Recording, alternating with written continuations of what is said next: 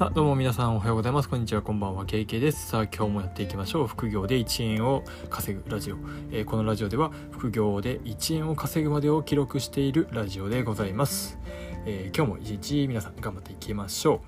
えーというところですね、えー今日も、えー前回に引き続き、えー簿記の話をしたいなと思います。一旦簿記の話はですね、今回で終わりにしたいなと思っております。まあ、後ほどですね、えー簿記の話は何回かに分けてやっていこうかなと思っておりますので、えーここ最近、まあ、45本はですね、えー簿記の試験を受けるにあたっての心構えとかある程度大きいポイントをですね押さえてお話しさせていただきました。多分ですねあの細かいお話財務諸表の話とかあとは、えっと、材料費とか各原価とかですねそういった細かいお話に関しては僕以外にも YouTuber の方とかあとはですね、えそういったインターネットとかもたくさんブログとかもありますのでそういった方をですねあの参照していただいた方が、え勉強になるかなと思っております。さあそんなところで、えー今日最後にお話まあ最後と言いますか、まあ、一旦釘をつけて、えー簿記の話をしたいなと思うんですけど、えー今日のお話はですね、えー簿記は、えー試験問題を一度全部見て順番を決めてから解くというテーマでお話をしていきます。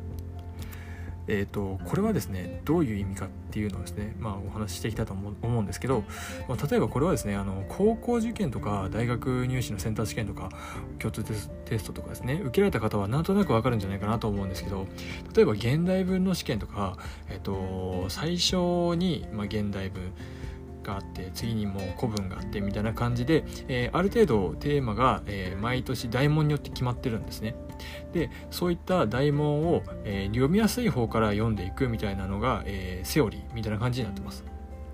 で簿記も、え実際そういうセオリーがありまして、え基本的に大体簿記の3級とかでいうと1問大問1から大問5の、え5問構成になっています。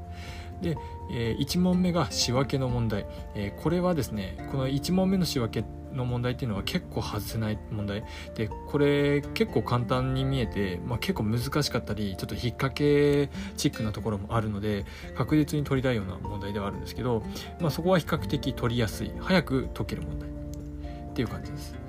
でその他第2第3と、えー第3に向けて徐々に難易度が高くなってきます。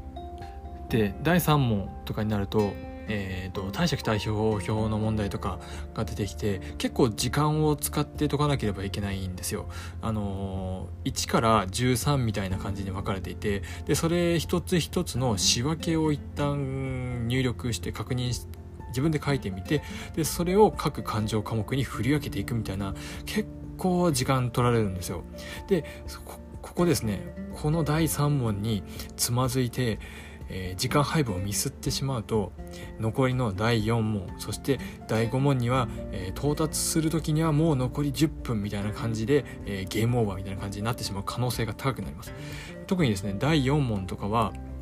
比較的、えー、とちょっと一旦小休止みたいな雰囲気ですね。なのでそこも